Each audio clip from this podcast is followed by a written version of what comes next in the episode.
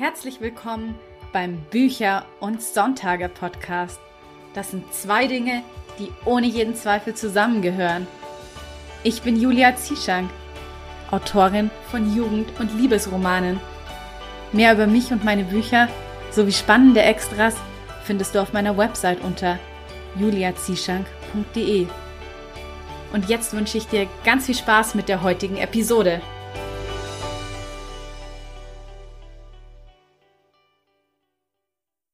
Hallo und schön, dass du auch am heutigen Sonntag wieder mit dabei bist.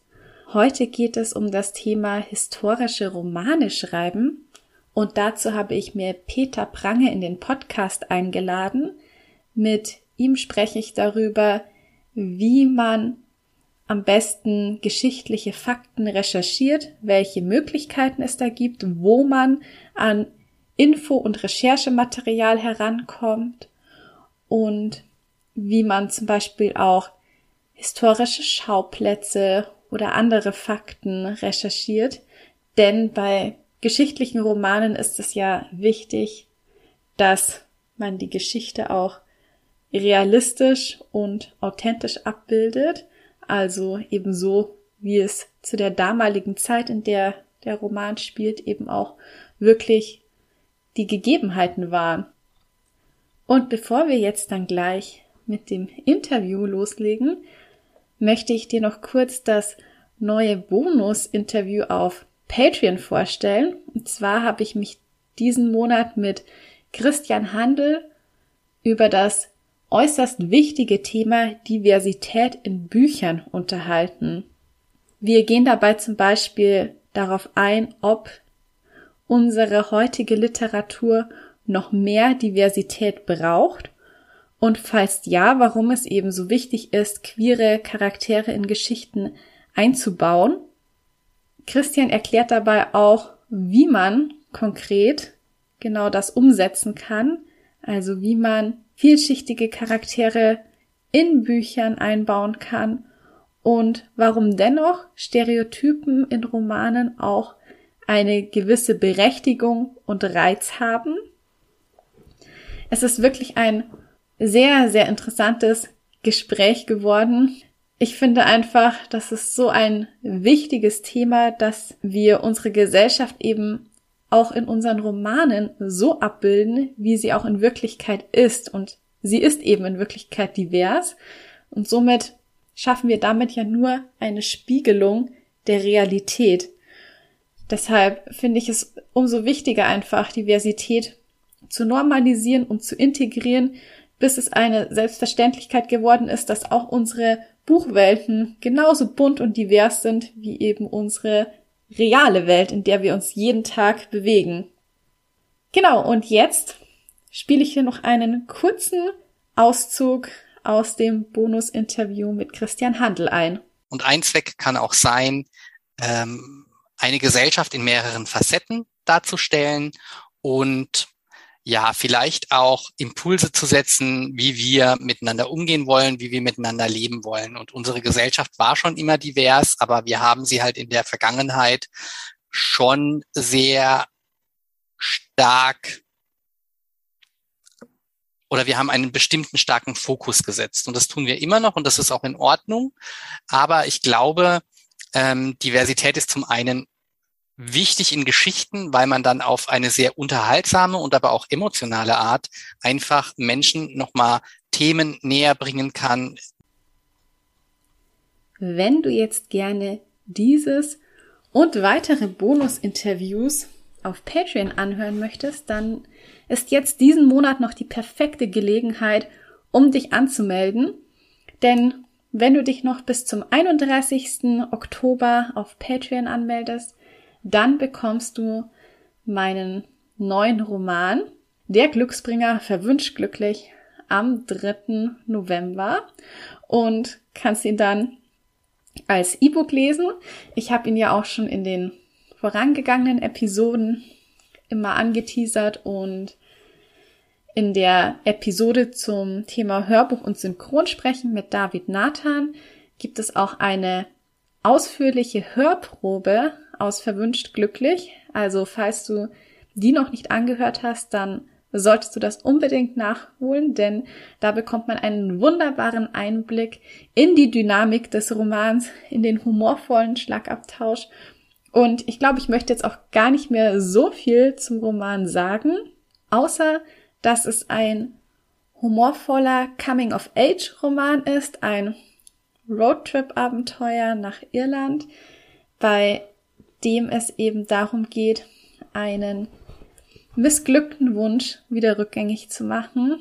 Denn meine Protagonistin hat ein magisches Kleeblatt von einem Glücksbringer geschenkt bekommen, das ihr einen Herzenswunsch erfüllen soll, aber dieser Herzenswunsch ist eben schiefgegangen und anstelle sich wieder jemandem verbunden zu fühlen, ist sie daraufhin körperlich verbunden mit Felix, dem Partygänger und Frauenheld der Schule. Und das wollen die beiden, weil sie über, sowas von überhaupt nicht zusammenpassen, natürlich schnellstmöglich wieder rückgängig machen. Und so machen sie sich eben auf die Reise und auf die Suche nach dem Glücksbringer, damit dieser den Wunsch wieder aufhebt. Und dabei kommen sie auch der Bedeutung von Glück auf die Spur. Und es ist eben auch eine Suche nach dem Glück. Wie gesagt, ich möchte dich noch einmal herzlich dazu einladen, dich bis zum 31. Oktober auf Patreon anzumelden, weil du dann eben nicht nur den Roman bekommst, sondern auch das ganze viele Bonusmaterial, was ich inzwischen auf Patreon gestellt habe, unter anderem eben auch eine exklusive Kurzgeschichte von mir, die es nur dort gibt. Also allein schon wegen diesen vielen, vielen Bonusmaterial an Schreibimpulsen, Journaling-Übungen lohnt sich die Mitgliedschaft wirklich und du kannst sie ja außerdem auch jederzeit wieder kündigen. Wenn du jetzt gerne mal einen Blick auf das Buch werfen möchtest, wie der Glücksbringer verwünscht glücklich eben aussieht, das Cover, und dir gerne den Klappentext durchlesen möchtest, dann kannst du das über den Link in den Show Notes machen, denn das ist ein öffentlicher Post. Dafür musst du dich nicht irgendwie anmelden oder registrieren. Also wenn du auf diesen Link klickst, dann kannst du dir einfach mal das Buch anschauen und den Klappentext durchlesen und siehst dann außerdem auch, was es alles so auf Patreon noch gibt, was dort so geboten ist und kannst dann ganz in Ruhe entscheiden, ob du das gerne mal für einen Monat ausprobieren möchtest oder nicht. Ich würde mich auf jeden Fall sehr, sehr freuen, wenn ich dich auch bald auf Patreon begrüßen darf. Und damit würde ich mal sagen, genug jetzt von Patreon. Wir starten jetzt mit dem Bonus-Interview mit Peter Brange. Ich wünsche dir ganz viel Spaß beim Anhören. Hallo Peter, ich freue mich sehr, dass du heute bei Bücher und Sonntage zu Gast bist. Ja, ich, äh, meine Freude könnte nicht größer sein, weil äh, ich habe ja die Gelegenheit, hier ein bisschen über mich sprechen zu können. Und was tun Schriftsteller äh, lieber als das? Das stimmt. Und vor allen Dingen heute geht es ja auch um das Thema historische Romane schreiben. Das ist ja quasi dein Steckenpferd. Du hast ja auch schon wirklich einige historische Romane geschrieben. Deshalb würde ich gleich mal zu Anfang gerne wissen wollen, woher kommt denn deine Leidenschaft für historische Themen? Äh, ich glaube, meine Geschichtslehrer drehen sich im Grabe um, wenn sie erführen im Jenseits, dass ich historische Romane schreibe. Ich habe mich ehrlich gesagt für Geschichte nie besonders interessiert, für das Fach in der Schule, weil Geschichte um der Geschichte willen ist mir schnurzpiep egal. Äh, ich habe nur gemerkt, dass es äh, Geschichten in der Geschichte gibt, die sehr, sehr viel mit mir selbst zu tun haben, die mit meiner Art zu denken und zu leben, zu handeln, zu empfinden äh, großen Einfluss und prägenden Einfluss gehabt haben. Und mich mit solchen Geschichten auseinanderzusetzen, das hat mich immer gereizt, weil ich da dann die Chance drin sehe, einfach zu ein bisschen dem nachzuspüren, wie wir das geworden sind, was wir heute sind. Und das äh, finde ich, äh, es gibt kaum spannendere Fragen als die, warum ticken wir so, wie wir ticken. Das ist allerdings wahr. Hast du denn dann auch eine Lieblingsepoche oder anders gefragt, hättest du lieber zu einer anderen Zeit gelebt? Ja, auf die Gefahr hin, dich zu enttäuschen. Ich finde keine Zeit interessanter als hier und jetzt zu Beginn des 21. Äh, Jahrhunderts mitten in Europa. Äh, wir sind eine unglaublich privilegierte Generation, also meine Generation vor allem, ähm, die äh, eine Zeit erlebt hat von jahrzehntelangen wirtschaftlichem Wachstum, jahrzehntelanges, wir leben in Frieden und in Freiheit Und äh, bei allen Problemen, die wir haben, es geht uns unterm Strich hier in der, dieser Gegend, in der wir leben, äh, so gut wie eigentlich äh, kaum einem anderen äh, Teil der Welt. Weder in der historischen Zeitachse noch in der geografischen Dimension. Also ich glaube, das ist eine unglaubliche Gnade, äh, im großen Zeitraum-Koordinatensystem hier eine Punktlandung zu machen. Schriftstellerisch sind natürlich andere Zeiten interessanter. Na, das ist keine Frage, weil wir wissen ja alle, eine gute Geschichte äh, äh, entscheidet sich in der Regel nicht über gute Protagonisten, sondern über gute Antagonisten. Und je äh, schlimmer und intelligenter und niederträchtiger die Antagonisten sind, die Widersacher des Helden, umso spannender wird eine Geschichte. Und das äh, hört sich vielleicht zynisch an, meine ich aber überhaupt nicht zynisch. Das ist einer der Gründe, warum beispielsweise über die Zeit des Nationalsozialismus, dass das nie totgeschrieben sein wird, weil es hat in der Menschheitsgeschichte nie dämonischere Antagonisten gegeben als in der damaligen Zeit. Und diese Antagonisten Journalisten haben es immer wieder verstanden, die Menschen sozusagen auf Herz und Nieren zu prüfen. Na, wenn wir äh, alle in einem ähm, äh, Wonnebecken leben, na, da fällt es jedem furchtbar leicht, ein guter Mensch zu sein. Aber wenn äh, man in eine solche Zeit hineingeboren wird, wie die Zeit des Nationalsozialismus, na, dann wird sich erst zeigen, was Charakterstärke ist oder eben auch nicht. Und das macht Prüfungen im Leben aus. Und solche Prüfungen sind natürlich das, weshalb wir gerne Bücher lesen. Du hast jetzt schon den Nationalsozialismus erwähnt. Gibt es denn so ein historisches Thema oder Ereignis, das dich besonders fasziniert? Äh, es ist eigentlich äh, kein einzelnes Ereignis, das mich besonders interessiert, sondern mich interessieren Bewegungen in der Geschichte. Bewegungen, die eben mit dazu beigetragen haben, dass wir heute so zusammenleben, wie wir zusammenleben. Und deshalb äh, meine Vorliebe für Themen im Deutschland des 20. Jahrhunderts. Ne, wes Geistes Kind bin ich? Dem möchte ich auf die, auf die Spur kommen. Und als Kind des 20. Jahrhunderts möchte ich die Zusammenhänge verstehen, die im 20. Jahrhundert wirksam gewesen sind.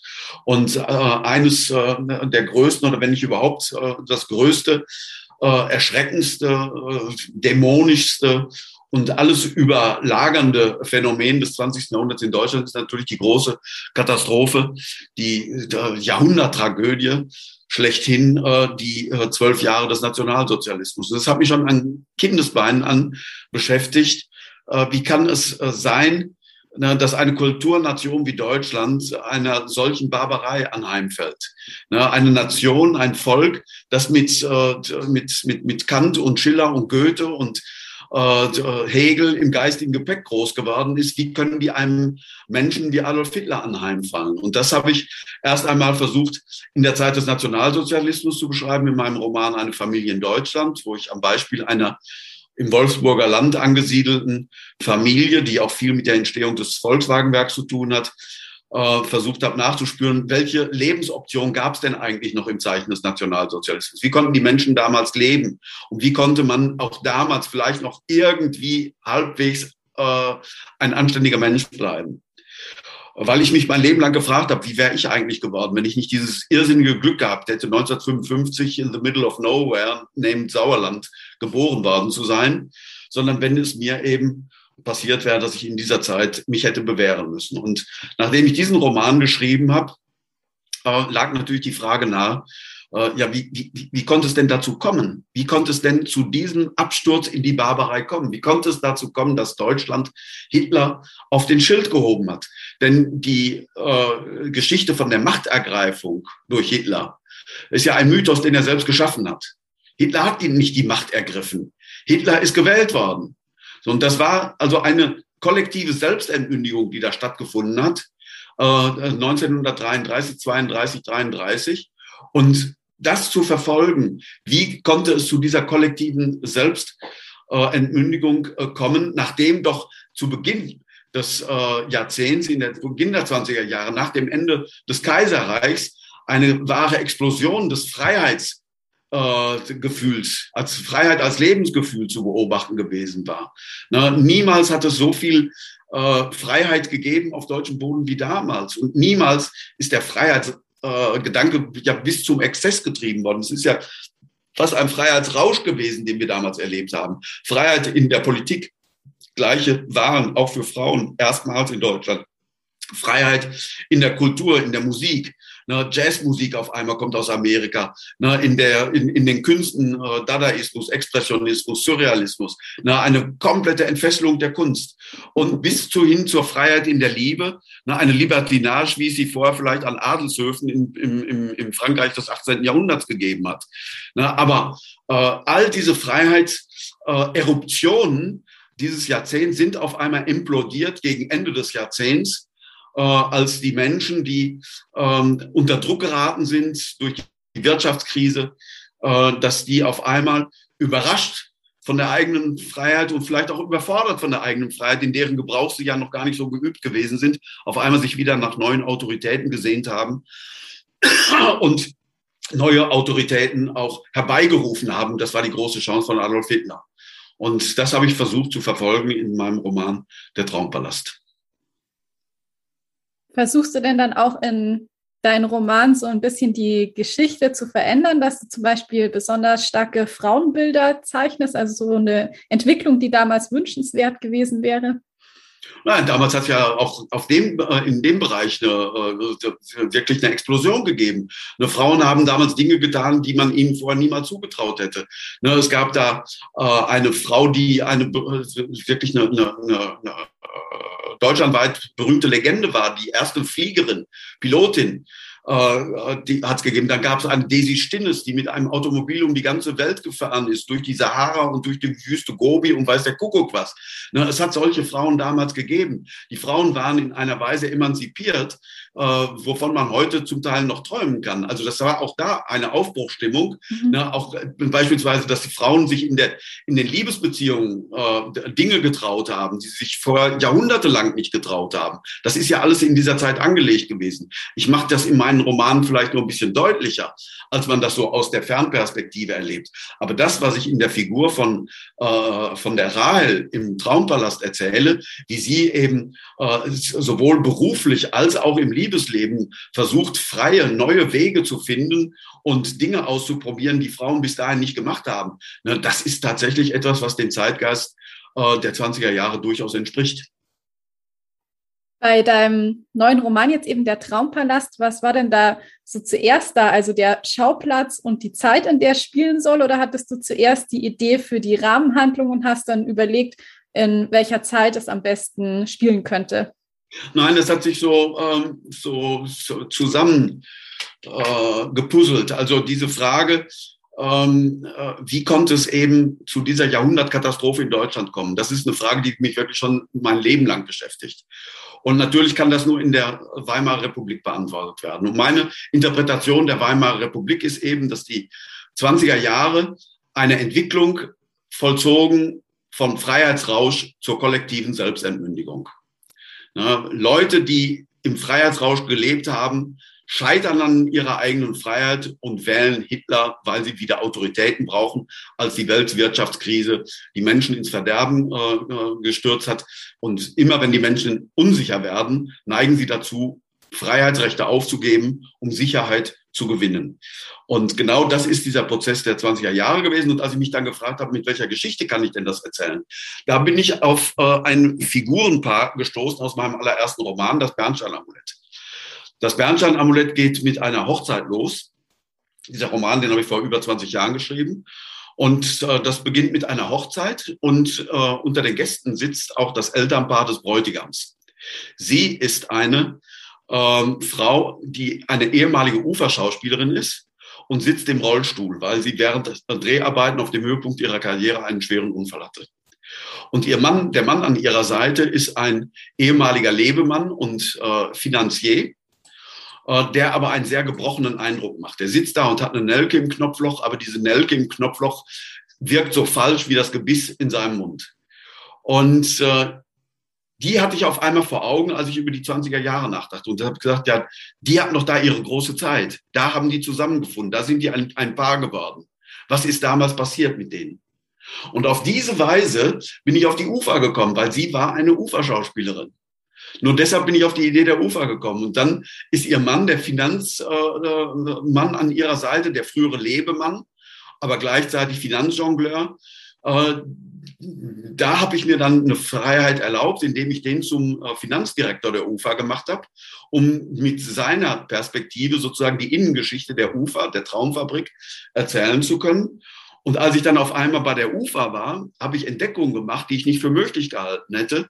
Nämlich die Entdeckung vor allem, dass die UFA in ihrer Firmengeschichte auf atemberaubende Weise die ähm, äh, ganze Geschichte der Weimarer Republik reflektiert und widerspiegelt. Weil die UFA wurde gegründet, nicht von irgendwelchen Genies, sondern von einem General namens Ludendorff, der 1917 die, die UFA gegründet hat, um eine Propagandamaschine für das Militär herzustellen. Der wollte mit einer kleinen Filmfabrikationsstätte, wollte er Propagandafilme drehen, die die Kriegsbegeisterung der Deutschen schüren sollte. Und als dann die UFA, äh, der, das, äh, der Krieg verloren war, 1918, und äh, äh, die UFA sich neu aufstellen musste, da hat dann ausgerechnet der Chef der Deutschen Bank, ein Herr von Staus, der hat dann damals gesagt, der war finanziell in der UFA engagiert und der hat gesagt, also mit Propaganda kann man kein Geld verdienen, aber Geld verdienen kann man mit Kunst und mit Unterhaltung. Und das war die Voraussetzung dafür, dass aus der UFA eine Spielfilmfabrik wurde. Und das hat diese unglaubliche kreative Explosion ausgelöst, vor allem in Gestalt eines Produzenten namens Erich Pommer. Dieser Erich Pommer hat Filme aus dem Boden gestampft wie Caligari, also das Kabinett des Dr. Caligari, der hat äh, Metropolis gemacht, der hat äh, Dr. Mabuse gemacht, äh, der hat die Nibelungen gemacht, der hat Goethes Faust verfilmt, der hat äh, der, äh, den berühmten Blauen Engel mit Marlene Dietrich gemacht. All die großen ja, Ikonen der Filmgeschichte ne, sind von diesem Erich Pommer und der spielt deshalb auch eine sehr große Rolle in diesem Roman. Nur die Erfolge, die dieser Erich Pommer erzielt hat, haben die UFA größenwahnsinnig werden lassen. Die UFA wollte dann mit Hollywood konkurrieren. Dabei sind sie fast pleite gegangen. Und das wiederum hat dazu geführt, dass dann 1927 ein Herr namens Hugenberg, das war damals der größte Pressezar in Deutschland, also mit einem Unternehmen, das dem Springer Verlag vergleichbar ist, der aber zugleich auch der Vorsitzende der rechtsradikalen DNVP, der Deutschen Nationalen Volkspartei gewesen ist und der bei der Gründung der UFA schon mit von der Partie sein wollte, den man damals aber ausgebotet hatte. Der hat zehn Jahre lang äh, darauf gelauert, wie eine Spinne im Netz, dass seine Chance kommt. Und diese Chance bot sich ihm, als die UFA 1927 pleite äh, zu gehen drohte. Dann hat er die UFA übernommen und hat dann die UFA umgekrempelt und hat die dann praktisch äh, wieder zu dem gemacht, was sie ursprünglich werden sollte, nämlich eine Propagandamaschine, nur nicht mehr für äh, das äh, Militär, sondern für die Nationalsozialismus. Der 1933 ist dieser Alfred Hugenberg als erster Wirtschaftsminister in das Kabinett Hitler eingetreten, war also wirklich einer der Königsmacher auch von Hitler. Und äh, der hat dann die äh, UFA bereits gleichgeschaltet bevor die äh, ganze Kultur in Deutschland gleichgeschaltet wurde durch, den, durch die Nazis. Also dieser Prozess vom Freiheitsrausch bis zur Selbstentmündigung, der ist in der Firmengeschichte der UFA wirklich in Nutze enthalten. Und gleichzeitig erleben wir dabei etwas ganz und gar Faszinierendes, nämlich die Entstehung einer neuen Kunstgattung. Das war auch etwas, was mich an diesem äh, Thema so äh, unglaublich gereizt hat. Äh, bei allen anderen Künsten verlieren sich die Anfänge in den dunkelsten Vorzeiten der Menschheitsgeschichte. Ob das Literatur ist, ob das Musik ist, ob das Malerei ist. Ne, wir haben Zeugnisse quer über ganzen, den ganzen Globus verteilt. An allen Enden der Welt finden wir irgendwelche kleine Hinweise, wie das mal losgegangen sein könnte. Aber hier bei dem Film haben wir eine Entwicklung innerhalb von zehn Jahren, wo von einem billigen Kirmesvergnügen bis hin zu der Kunstform die das ganze 20. und eigentlich auch noch das 21. Jahrhundert als die alles dominierende Kunstgattung beherrscht. Wie unter einem Vergrößerungsglas. Na, man muss sich das vorstellen. In den Zehnerjahren war Kintop war etwas, was man auf der Kirmes vorführte. Na, so ein Drei-Minuten-Film. Jemand steht da, kriegt eine Torte ins Gesicht, fällt um, alles lacht. Ne, das, das war Kino in seinen Anfängen. War überhaupt nicht ernst genommen. Kein Schriftsteller wollte sein Buch verfilmt haben und so weiter. Und innerhalb von nur zehn Jahren haben Menschen wie Erich Pommer und er wie kein anderer ne, es geschafft, aus dieser, aus dieser, aus diesem Kirmesspektakel die alles dominierende Kunstform der Gegenwart und bis in unsere Gegenwart zu machen. Und alles das haben wir in dieser Geschichte der UFA miteinander äh, verbunden. Also der Ausbruch von Freiheit, der Ausbruch von völlig neuen Lebensformen, die Entstehung einer neuen Kunstform und das alles noch verknüpft mit äh, der politischen Entwicklung von einer radikalen Demokratie, wie es sie in Deutschland noch nie gegeben hat, rein in die Diktatur von Hitler. Ich finde es auf jeden Fall spannend, wie sich da auch wieder so dieser Kreis schließt, dass du vor 20 Jahren quasi das Ehepaar schon hattest in deinem ersten Roman und äh, dass dann jetzt nochmal die Idee dafür ja. hattest, 20 Jahre später, um Ach, daraus Ich hatte die Idee eigentlich gar nicht so richtig. Die kam mir zugeflogen. Na, als ich so an diesem 20er-Jahre-Thema so ein bisschen nur rum, ich war, war, gar nicht so jetzt so wild entschlossen, das wird mein nächster Roman, weil ich fange erst an, äh, einen Roman ernst zu nehmen, eine Romanidee ernst zu nehmen, wenn ich eine Figurenidee habe. Na, einfach so eine Idee, ich schreibe jetzt mal über die und die Zeit, das ist eigentlich nicht interessant, sondern es, meine Figuren sind immer Menschen, die voll im Leben stehen und aus ihrem Leben heraus sich ihre Zeit erklärt und nicht umgekehrt, dass ich jetzt die Zeit nehme und äh, da so ein paar äh, pädagogisch aufbereitete Pappkameraden dann durch die Geschichte laufen lassen, die mir dann die Geschichte erklären. Aber die sind dann, während ich mich, ich habe mich sozusagen erst einmal auf dieser philosophisch äh, geschichtshistorischen, äh, geschichtsphilosophischen Ebene damit beschäftigt, wie konntest du Hitler kommen? Das war einfach noch so eine Folge von äh, eine Familie in Deutschland, von diesem Roman, der in der Nazizeit spielt. Und wie ist es eigentlich dazu gekommen? Und da kam wie so ein so ein Gruß aus dem Jenseits kam auf einmal dieses Ehepaar da, ne, das, über die ich im Bernstein-Amulett gar nicht viel geschrieben habe. Es war eine halbe Seite. Ne, da stand drin, was die, also warum die im Rollstuhl sitzt und dass er so ein bisschen ein gebrochener Mann ist, der Kettenraucher ist, hat irgendein Problem, das er mit sich rumschleppt und der bei allen jeder Gelegenheit sagt, egal was man tut, es ist immer irgendwie falsch. Und ich wollte wissen, wie ist er da eigentlich dahin gekommen und wie diese, diese Frau. Und dann auf einmal habe ich diese ganze unglaubliche, spannende Welt der UFA ne, in diesen Roaring Twenties, ne, in diesem unglaublich spek spektakulären Jahrzehnt. Na, äh, und ja, und dann fügt sich eins ins andere. Das ist eigentlich keine wirkliche Leistung von mir, sondern das ist so, ja, da fliegt einem was so, so, so zu, na, aus der eigenen Vergangenheit, aus dem Jenseits, ich weiß es nicht. Ja, ich glaube, so. Ich bin nur derjenige, der das machen muss dann hinterher. Genau, ja. So funktioniert Inspiration eben. Ähm, jetzt hast du ja schon gesagt, dass in der Traumpalast sehr viele reale Persönlichkeiten vorkommen und auch sehr viele geschichtliche Fakten. Wie gehst du denn vor bei deiner Recherche? Also wie, wie sieht das so aus? Wie recherchierst du für der Traumpalast? Ähm, das ist. Äh so, dass die Informationen, die man braucht, die kommen praktisch angeflogen. Auch die, die kommen fast von allein zu einem. Es geht nicht an, dass ich sage, ich schreibe jetzt was, äh, eine Geschichte, die in 20er Jahren spielt und jetzt will ich erstmal alles über die 20er Jahre wissen. Ne, dann verliere ich mich hoffnungslos. Ich muss eine Leitidee haben. Ich muss wissen, was möchte ich eigentlich erzählen. Und wenn ich weiß, was ich auf der fiktionalen Ebene zwischen diesem Liebespaar beispielsweise so ungefähr erzählen will, dann muss ich das ja verknüpfen mit den realen Gegebenheiten. Weil meine Geschichten spielen ja nicht in Disney World, sondern in einer konkreten historischen Wirklichkeit, die diese Figuren geformt und mitgeprägt hat, so wie diese Figuren umgekehrt auch ihrerseits auf die äußeren Verhältnisse einwirken. Es ist ja immer eine, eine Wechselbeziehung zwischen individuellem Handeln und den äh, sie umgebenden Zeitläuften. So wie die Zeitläufte mich prägen, präge ich in homöopathischen Dosen auch umgekehrt die Zeitläufte mit. Und dieses Wechselspiel setzt einen großen Realismus voraus. Wenn ich aber weiß, wie ich, ähm, was ich da drin eigentlich erzählen will, dann kommen die Informationen, die ich dafür brauche, kommen, kommen praktisch die im, im, im Nu. Na, das kann man vergleichen vielleicht das hört sich jetzt so ein bisschen mythisch an, aber ist eigentlich was sehr Einfaches. Wenn äh, Sie sagen, ich möchte ein Geschenk für äh, Tante Friedchen kaufen, na, und dann gehen Sie ins KDW in Berlin und dann werden Sie erschlagen von dem Angebot. So ist es, wie wenn Sie als Romanschriftsteller ins 20. Jahrhundert gehen. Tausend und eine Geschichte prasseln auf Sie ein und Sie haben keine Ahnung mehr, was Sie eigentlich erzählen sollen.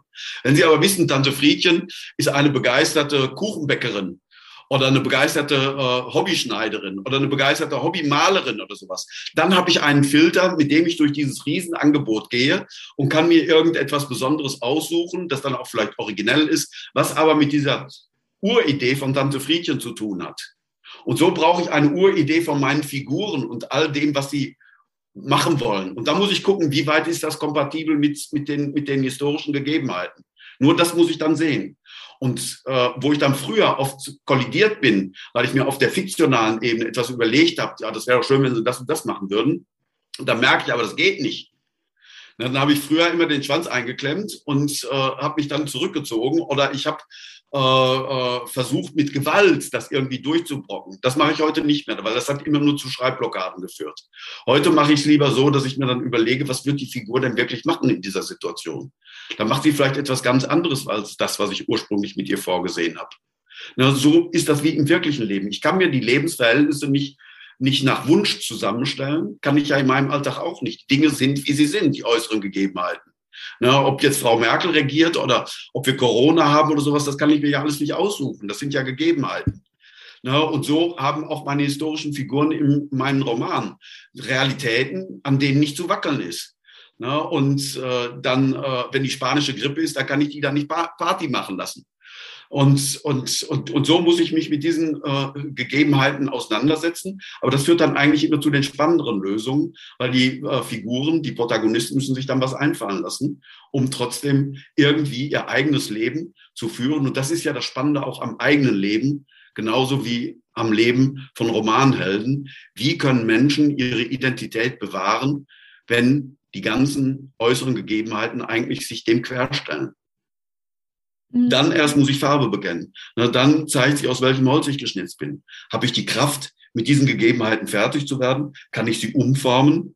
Kann ich mich selbst flexibel in anverwandeln? Oder werde ich zum Chamäleon, das sich selbst verrät? Alles das sind ja Schattierungen.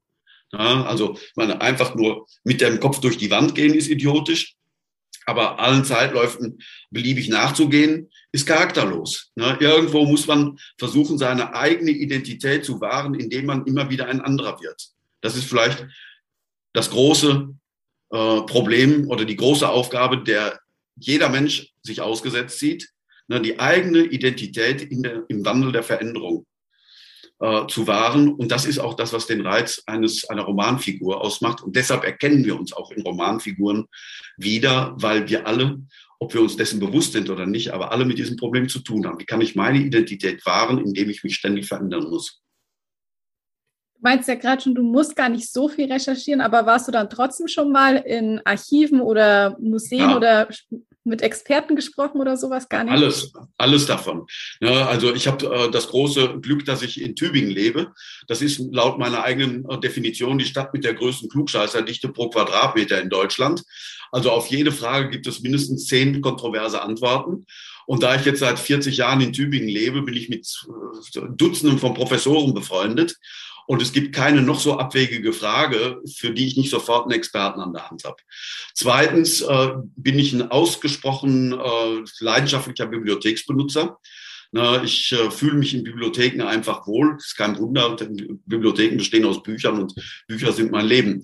Und äh, drittens habe ich auch noch seit äh, eine Familie in Deutschland einen fantastischen wissenschaftlichen Begleiter für meine, äh, für meine Romane und das ist Professor Hürter.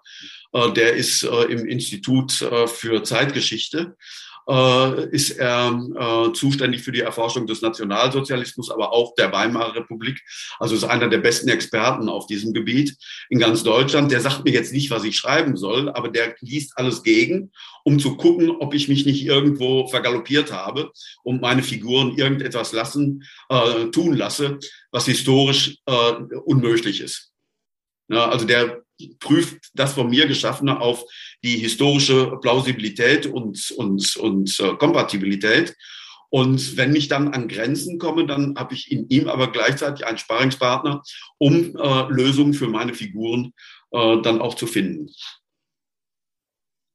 Hast du denn irgendeine ungewöhnliche Recherche mal erlebt oder irgendwas, was dir da so besonders in Erinnerung geblieben ist, eine interessante Story? Ähm, ja, das ist eine Story, wäre übertrieben, aber ich habe mal bei einem sehr weit zurückliegenden Roman eine, ähm, eine Entdeckung gemacht, die mich äh, doch einigermaßen schockiert hat. Nämlich äh, die Irritation bestand darin, das war ein Roman, da ging es um die Inquisition.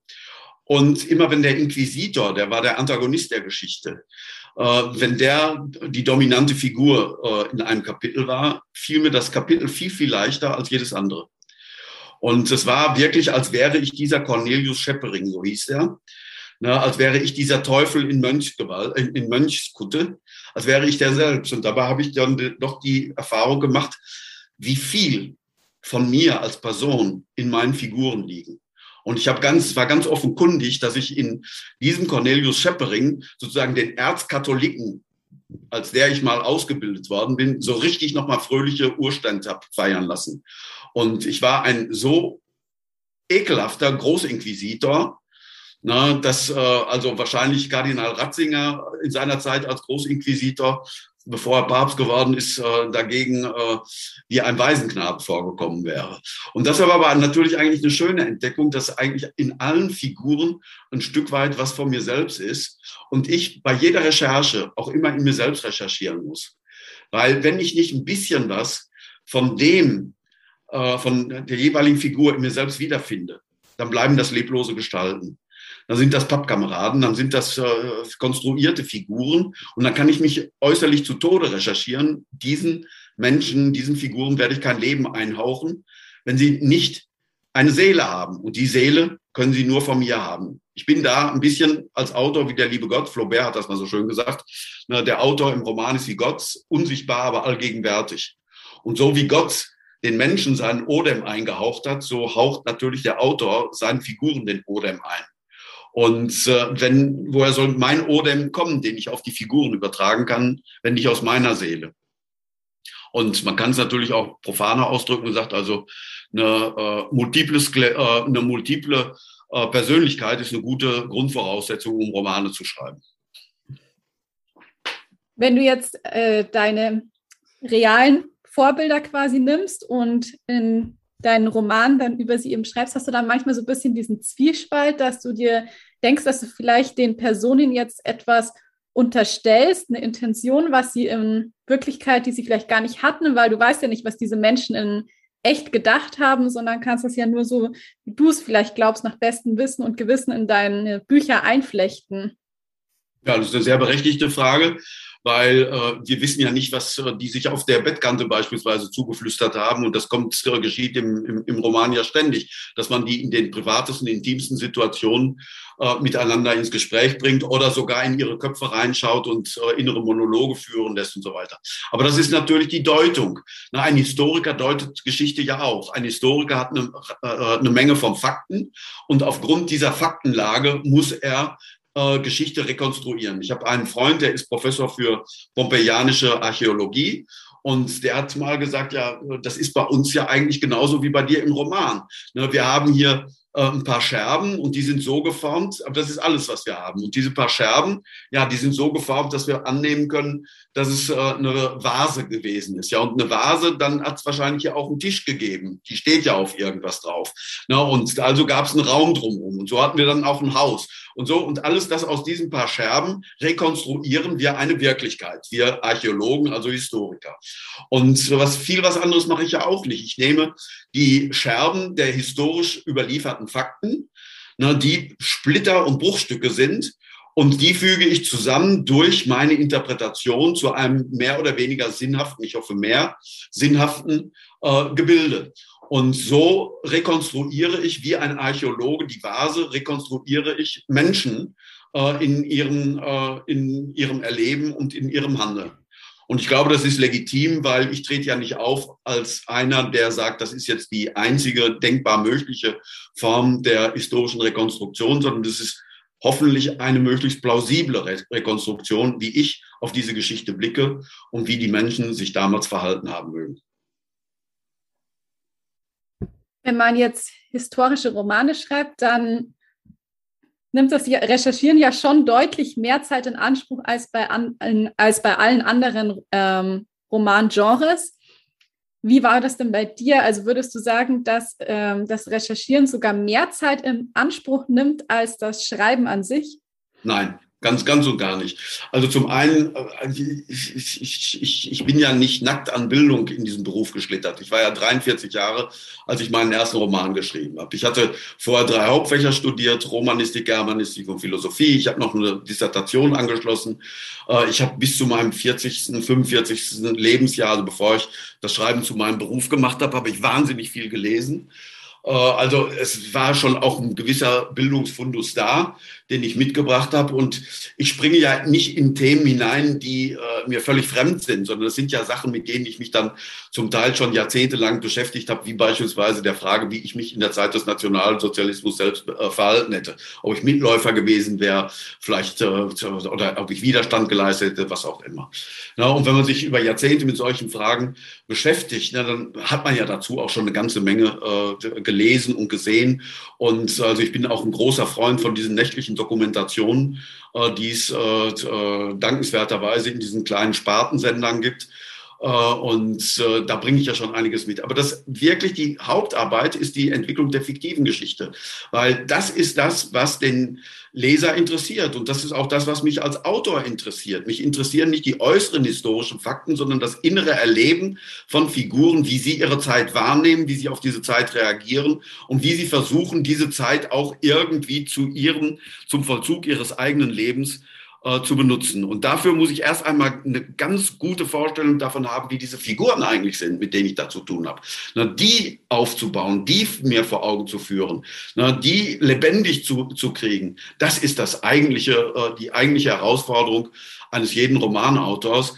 Und die Recherche, die kommt dann innen drauf und das ist, das ist manchmal ein bisschen mühsam, aber es ist ja auch immer interessant. Man erfährt en passant auch immer noch viele interessante Sachen, die man vorher nicht wusste. Ähm, aber das wirklich Entscheidende ist immer das Fiktionale in einem Roman, auch in einem historischen Roman.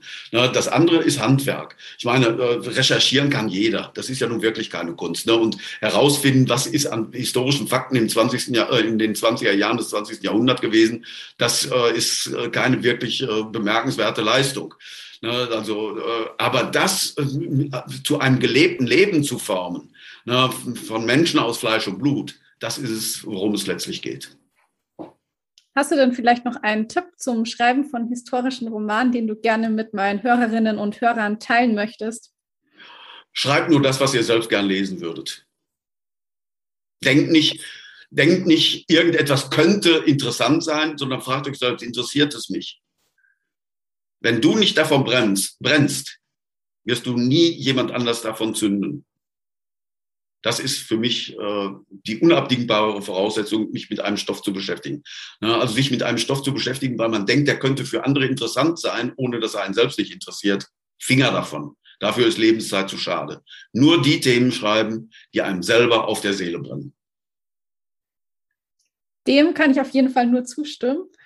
Und jetzt im Anschluss gibt es ja dann noch eine kleine Hörprobe aus der Traumpalast. Und wir haben jetzt auch schon ganz viel erfahren zu den geschichtlichen Hintergründen und Fakten von deinem neuen Roman. Aber magst du trotzdem noch mal kurz erzählen, worum es im Buch geht? Ja, es geht einmal um eine Liebesgeschichte zwischen Rahl und Tino. Er ist ein Bankier und Lebemann. Sie ist eine junge Frau, die aus den Konventionen ihres äh, kleinbürgerlichen Elternhauses ausbrechen möchte. Sie möchte Journalistin werden, wird aber auf Umwegen, wird sie Schauspielerin. Und so kreuzen sich ihre Lebenswege. Tino als Finanzdirektor der UFA Traumfabrik, der äh, versucht mit großen Produktionen und mit äh, glitzernden äh, Kinopalästen Hollywood-Paroli zu bieten und sie auf dem Weg äh, zu einer äh, gefeierten Filmschauspielerin und sie durchleben all die Höhen und Tiefen der Weimarer Republik, von der Freiheitsexplosion bis hin zu dem Ausprobieren neuer Liebesbeziehungen und neuer Liebesverhältnisse bis hin äh, zum großen Drama des 20. Jahrhunderts, nämlich der äh, Selbstentmündigung des gesamten deutschen Volkes, das dann Hitler in die Barbarei geführt hat. Wenn man jetzt an dir und deinen Roman interessiert ist und gerne auf dem Laufenden bleiben möchte, bist du dann auch irgendwo auf Social Media aktiv? Ja, Facebook. Auf Facebook kann man mich äh, äh, verfolgen, nicht, aber man kann mir auf Facebook folgen. So ist, glaube ich, richtig ausgerückt. Ja. ja. Sehr gut. Ähm, die Link packe ich dann auf jeden Fall in die Shownotes zur heutigen Episode. Und dann kommen wir jetzt auch schon zur Abschlussfrage, die ich nämlich allen meinen Gästen stelle. Und zwar, wie sieht denn für dich ein perfekter Sonntag aus?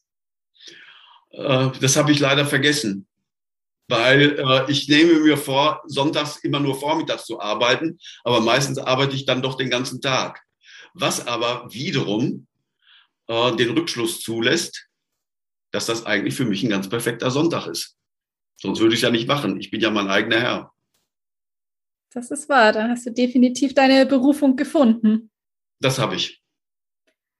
Dann danke ich dir, Peter, dass du heute hier im Podcast warst und dein Wissen mit uns geteilt hast. Es war mir eine Freude, mich mit dir auszutauschen. Ich bedanke mich, dass ich hier sein durfte und grüße alle deine Follower. Und nun folgt eine kleine Hörprobe aus Der Traumpalast von Peter Prange. Als Tino die Tür des Blumenladens öffnete, schlug ein Strauß weißer Porzellanmaiglöckchen über dem Türrahmen an und meldete mit hellem Klingeln sein Kommen. Das Blumenmädchen, das hinter der Theke gerade ein paar Fliederzweige schnitt, blickte von ihrer Arbeit auf. Als sie ihren Kunden erkannte, lächelte sie, wie nur ein Blumenmädchen lächeln kann. Guten Morgen, Herr Reichenbach. Welche Farbe soll's denn heute sein? Eine gelbe bitte, Fräulein Anna. Das heißt, Sie brauchen heute eine Extraportion Glück? Sie legte die Fliederzweige auf die Theke und trat an den Kübel mit den Nelken. Plötzlich stutzte sie. Oh, die gelben sind leider aus. Tino zog scharf die Luft ein. Wie ärgerlich. Ausgerechnet heute. Es tut mir wirklich leid. Aber wenn Sie vielleicht ein paar Minuten Zeit haben, die Lieferung vom Großmarkt muss jeden Moment kommen. Er überlegte kurz, ob er warten sollte, doch ein Blick auf seine Rolex-Armbanduhr sagte ihm, dass dafür keine Zeit war. Ich fürchte, das ist nicht möglich. Was haben Sie sonst im Angebot? Mit geübtem Griff fischte Fräulein Anna eine weiße Nelke aus dem Kübel. Wie wär's mit dieser? Ein wirkliches Prachtexemplar. Tino nickte. Wenn schon keine gelbe, dann besser die als keine. Er nahm den Stängel und brach ihn zwei Finger breit unter dem Fruchtknoten ab. Während er sich die Blüte ins Knopfloch steckte, wandte er sich zur Tür. Setzen Sie es wie immer auf die Rechnung, Fräulein Anna. Bis morgen. Gern, Herr Reichenbach. Ihnen noch einen schönen Tag. Viel Glück. Wieder klingelten die Porzellanmaiglöckchen, doch ihr leises Geläut war noch nicht verklungen, da schien sich Fräulein Annas Wunsch bereits zu erfüllen. Kaum war Tino zur Tür hinaus, stieß er auf dem Trottoir mit einer jungen Frau zusammen, bei deren Anblick ihm der Atem stockte. Kastanienbraune Locken, blaugrüne Augen, Sommersprossen, voller großer Mund und die süßeste Stupsnase der Welt. Unwillkürlich nahm er die Nelke von seinem Revers, um sie mit gezücktem Hut und einer angedeuteten Verbeugung der fremden Schönheit zu verehren. Doch die runzelte nur die Brauen. Eine Friedhofsblume, wie charmant. Lachend schüttelte sie den Kopf. Besten Dank, der Herr, aber die können Sie sich für Ihre Beerdigung aufsparen. Überrascht von ihrer Schlagfertigkeit blickte Tino sie an. Oh, Sie kennen sich in der Sprache der Blumen aus? Ich bin beeindruckt. Das war er in der Tat. Und nicht nur das. Er war begeistert. Endlich ein weibliches Wesen, das seine Marotte verstand. Fieberhaft dachte er nach, wie er sie in ein Gespräch verwickeln könnte. Und was, wenn ich sie gelb für sie färbe? Verwundert hob sie die Brauen. Ihre Friedhofsblume? Ja, das heißt natürlich nur die Blüte, den Rest lassen wir grün. Natürlich. Darf ich fragen, wozu die Naturverschandelung dienen soll? Gelbe Nelken bringen Glück, so zuverlässig wie die Post. Wissen Sie das nicht? Was für eine reizende Idee. Ich bin gerührt. Nur. Spöttisch schaute sie sich um. Leider sehe ich hier nirgendwo ein Malergeschäft. Er beschloss, ihren Einwand zu ignorieren, und das hätte sie gar nichts gesagt, fuhr er mit gesenkter Stimme fort. Oder wie wär's mit Rosa? Als Zeichen der Gefühle, die sie in mir auslösen. Den immer noch gelüfteten Hut in der Hand schaute er ihr so tief in die Augen, dass es ihm selbst davon heiß den Rücken runterlief. Doch statt seinen Blick zu erwidern, lachte sie nur ein zweites Mal und auch noch doppelt so laut wie zuvor. Warum nicht gleich rot? Sie wissen doch, die Farbe der Liebe. Und wieder schüttelte sie den Kopf. Nein, mein Herr, nicht um diese Tageszeit. Ohne ein weiteres Wort ließ sie ihn stehen. Es kam nur selten vor, dass es Tino die Sprache verschlug. Doch jetzt war es geschehen. Mit einer Mischung aus Verblüffung und Bezauberung schaute er der Fremden nach. Was für eine Frau. Tipptopp! Er durfte sie unmöglich laufen lassen, ohne ihren Namen in Erfahrung zu bringen. Ihren Namen und ihre Adresse. Aber zu spät. Kaum setzte er sich in Bewegung, da schlug vom Turm des französischen Doms die Glocke zur halben Stunde. Die strenge Mahnung brachte ihn wieder zu Verstand. Warum zum Teufel hatte der liebe Gott nur die Arbeit erfunden? Mit einem Seufzer fügte er sich, und während er sich den Hut wieder aufsetzte, eilte er zu seinem Auto, ein brandneues Audi Cabriolet, das einen Steinwurf entfernt am Straßenrand parkte. Der Mann, auf den es bei der heutigen Konferenz mehr als auf jeden anderen ankam, hasste Unpünktlichkeit, und Tino konnte ihn nicht warten lassen, ohne seine eigenen Pläne zu gefährden. Also nahm er Anlauf und flankte über den Wagenschlag in sein Auto. Wenn er ordentlich Gas gab, würde er es gerade noch schaffen. Wie es weitergeht, erfährst du in Der Traumpalast von Peter Prange. Und damit sind wir auch schon wieder am Ende der heutigen Episode angelangt. Auf meiner Website gibt es übrigens einen neuen Blogartikel über das sogenannte Writers High was genau das ist und wie man es erzeugen kann, das erfährst du alles in meinem neuen Blogartikel. Ich packe dir den Link dazu auch in die Show Notes zur heutigen Episode. Auf meiner Website gibt es auch ein Kontaktformular, da kannst du mir sehr gerne eine E-Mail schreiben mit Themenwünschen oder auch Wunschgästen für zukünftige Podcast-Episoden. Du kannst mir natürlich aber auch immer über Instagram eine Nachricht zukommen lassen. Ich freue mich auf jeden Fall von dir zu hören. Und damit bleibt mir nur noch zu sagen, ich hoffe, du schaltest wieder ein, wenn es Zeit ist für Bücher und Sonntage. Bis zum nächsten Mal.